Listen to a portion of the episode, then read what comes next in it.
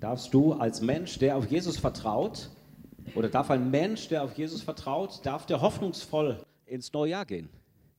Darf der irgendwie vertrauensvoll in das noch frische 2022 gehen? Sagst du vielleicht, mir doch egal, ja, ich bin da noch so ein bisschen unentschieden, weiß nicht, ob ich das so bejahen kann oder verneinen muss. Aber vielleicht sagst du doch, äh, ich glaube schon, dass das so ist.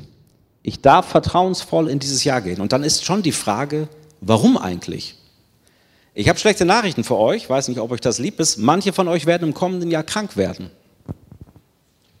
Manche von euch werden ihren Job verlieren. Manche von euch ähm, werden vielleicht in schwere Beziehungsprobleme reinrutschen. Wird sich nochmal die Depression, die so lange weg war, die wird vielleicht nur mal wiederkommen. Keine Ahnung. Es gibt für diese Dinge im Leben, für die Härte des Lebens anscheinend keine Sparte irgendwie, wo man sagt, naja, je nach Religionszugehörigkeit oder wenn du in der richtigen Gemeinde bist, ja, FEGela, dann, ähm, äh, dann bist du da rausgenommen. Dann äh, wird das dich nicht treffen. Das ist ja gar nicht so. Sondern das Ja, ich weiß nicht, was kommt. Du weißt auch nicht, was kommt. Und wenn es etwas gibt, was dich hält, wenn es etwas gibt, was dich und mich hält, dann muss es über den Dingen stehen. Kann es nicht nur, kannst du das nicht nur an den Dingen festmachen, die du erlebst oder nicht erlebst, sondern wie du diese Dinge in Beziehung setzt zu Gott und wie Gott in diese Dinge hineinwirkt. Dass es jemand gibt, an dem du dein Boot des Lebens wie an einem Anker festmachen kannst, auch wenn der Sturm tobt. Dass es jemand gibt, in dessen Hände du dich legen kannst, auch wenn du viel Unsicherheit hast. Dass Segen von Gott her mehr bedeutet als einfach die Erfüllung deiner Wunschträume jetzt für dieses Jahr, sondern dass es eine tiefere Ebene gibt. Und das wird uns klar, wenn wir Gefängnissätze hören. Sätze, die Menschen geschrieben haben im Gefängnis. Wir singen zum Abschluss dieses Gottesdienstes ein Lied von Dietrich Bonhoeffer, das ist so ein Gefängnislied. Und wir hören mal auf einen Satz von Paulus, ähm, ganz am Anfang des Epheserbriefes, auch ein Gefängnissatz, mitten im Gefängnis geschrieben, weit weg von der Gemeinde, von den Menschen, mit denen er gerne zusammen gewesen wäre, völlig durchgewürfelt, war bestimmt nicht sein Wunschplan, da zu landen. Er hatte andere Pläne, er hätte gerne noch mehr Menschen von Jesus erzählt, sie ja, in der guten Art und Weise begleitet, aber nun war er auf einmal da und dann fängt er seinen Brief an und Dort ähm, lesen wir Folgendes. Gepriesen sei Gott, der Vater unseres Herrn Jesus Christus, gepriesen sei er für die Fülle des geistlichen Segens, an der wir in der himmlischen Welt durch Christus Anteil bekommen haben. Gepriesen für die Fülle des geistlichen Segens, an der wir in der himmlischen Welt durch Christus Anteil bekommen haben. Paulus ist an einem Ort, an dem er sich nicht selber hingeschickt hätte, aber es ist ein Ort, an dem er trotzdem voller Dankbarkeit ist und voller Freude. An dem er über den Dingen stehen kann, nicht weil er sich sein Leben schönredet. Ja, das Essen ist gar nicht schlecht hier, ja, irgendwie in Gefangenschaft oder also, sondern weil es etwas gibt, was trotzdem da ist, weil es etwas gibt, was ihn trotzdem hält, weil es etwas gibt, an dem er und an dem du und ich auch Anteil haben können, nämlich an Jesus Christus. Er sagt, wow, jeder von uns kann Anteil haben an dem größten Geschenk Gottes, an der Fülle. Also mehr geht gar nicht mehr. Gott hält nichts zurück. Du musst jetzt Gott nicht, wir werden nachher ein Segnungsangebot machen, du musst Gott nicht seinen Segen abringen für das nächste Jahr. Die Wahrheit ist, du bist schon gesegnet durch Jesus Christus. Und selbst wenn du Jesus Christus noch nicht kennst, dann steht dir dieser Segen offen, wenn du dich zu ihm kehrst und wenn du sagst, hey, ich will mit dir leben, vergib mir meine Schuld, ich möchte mit dir durchs Leben gehen. Das ist das, was die Apostel schon ganz früh in der Apostelgeschichte den Leuten gesagt haben. Jesus möchte euch segnen. Und jeder von euch, der von seinen verkehrten Wegen sich abwendet, also der sich wendet zu einem Leben mit ihm, der wird seinen Segen erfahren. Christen sind schon gesegnete Menschen durch Jesus Christus. Er liebt alle Menschen. Wir haben das an Weihnachten so eindringlich gehört. Gottes Liebe kommt und kämpft für dich und mich. Sie kommt auf die Welt, Sie lässt alles hinter sich, all die Vorrechte, all das, was wir als gelingendes Leben bezeichnen würden, das hat Gott in seiner Herrlichkeit und das lässt er zurück für uns.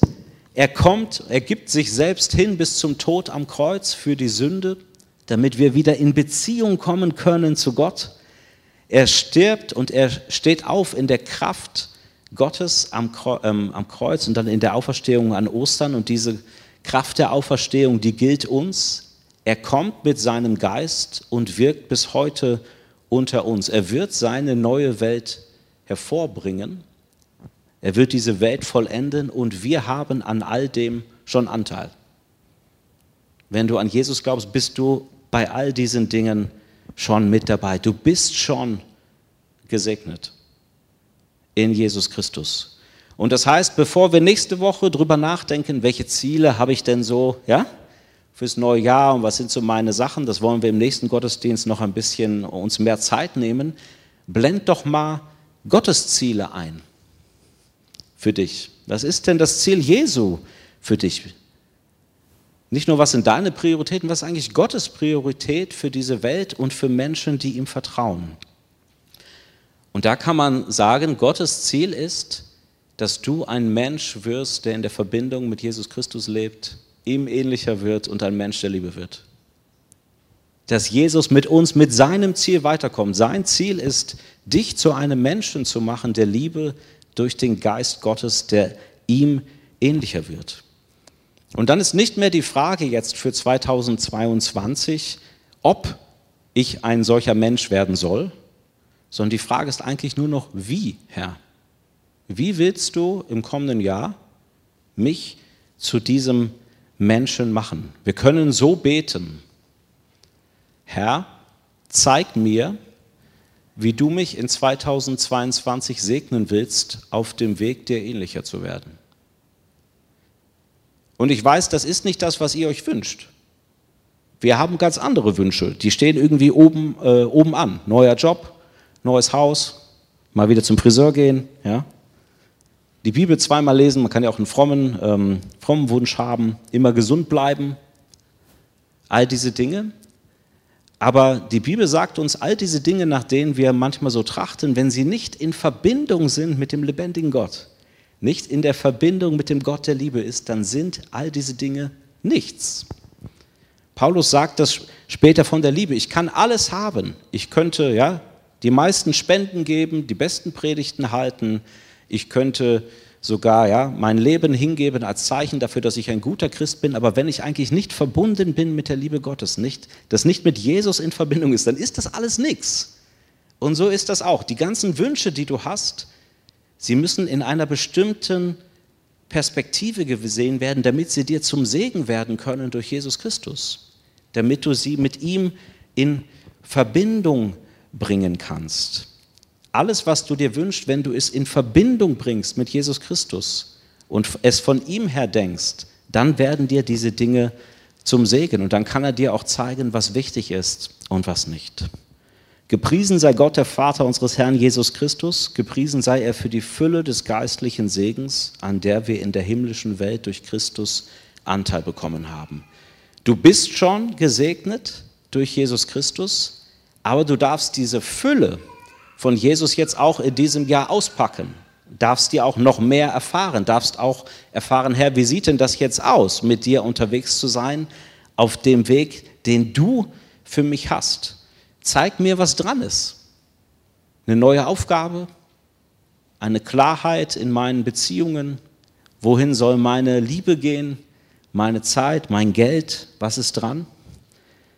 Zeig mir, dass du zusammen mit mir leben willst, ich als Rebe, du als Weinstock, ganz eng bei dir in dieser Lebensgemeinschaft, nicht einfach irgendwie so nebeneinander herpendeln, sondern in dieser Lebensgemeinschaft leben. Und zeig mir, dass es sich lohnt, nicht aus eigener Kraft das neue Jahr zu beginnen, sondern aus deiner Kraft, aus der Kraft des Heiligen Geistes. Wenn ich einen Wunsch habe für diese ähm, kurzen Minuten hier, dann ist es, dass ihr einen Wunsch verspürt, euch segnen zu lassen, weil ihr wisst, das, was 2022 zu einem Jahr macht, äh, wirklich gelingenden Lebens, das hat immer mit Jesus zu tun. Und wir brauchen dafür sein Wirken an unserem Leben und das wollen wir erbitten gleich, wenn wir im Anschluss an den Gottesdienst auch so eine Zeit haben, wo wir füreinander beten, wo wir Gottes Segen erfahren. Dass wir immer wieder sagen können, ich will nicht aus eigener Kraft leben, sondern aus deiner Kraft. Ich will mein Leben leben nicht so, das ist das Mobil der Familie Feuerstein, ja, wer das noch nicht erkannt hat, also Hand-Fußbetriebenes Auto, ja, gar nicht schlecht, wenn man bergab fährt, ja, und schon sehr anstrengend, wenn man so gerade fährt und unmöglich, wenn man bergauf fährt. Und wir leben manchmal so unser Christsein, ohne die Kraft des Heiligen Geistes. Und das ist ultra anstrengend. Und das funktioniert nicht bergauf. Und bergauf ist der normale Modus eines Christen. Das sind alles Dinge, die sind ja eher so bergauf. Deine Nachbarn, die Blöden zu lieben wie dich selbst. Deine Feinde sogar anzunehmen. Die Leute, die eine andere Corona-Meinung haben als du, trotzdem zu lieben mit der Liebe Jesu dem Materialismus, der nach uns greift, die Kampfansage zu machen, wegzukommen vom Egoismus, der in mir ist, sind alles Dinge, das sind so Bergauf-Sachen. Und dafür brauchen wir Gottes Hilfe. Und Gott sagt, die gebe ich dir auch. Das ist dein normales äh, Gefährt, ja, in dem du unterwegs sein kannst. Jetzt sagst du, wunderbar, wo soll ich den hinstellen? Ja, in Frankfurt brauche ich noch eine teure Garage. Ihr versteht schon, das ist ein Bild für den Geist Gottes, der in einer tiefen Art und Weise uns diese Kraft gibt für das Leben mit ihm. Er wird dir alles geben, was du brauchst, aber auf seinem Weg. Jesus wird dir alles geben, was du brauchst, auf seinem Weg. Nicht für deine Wege, aber für seinen Weg in diesem Jahr gibt er dir alles, was du brauchst. Herr, zeig mir, wie du mich in 2020 segnen willst auf dem Weg dir ähnlicher zu werden. Amen. Wir singen gemeinsam.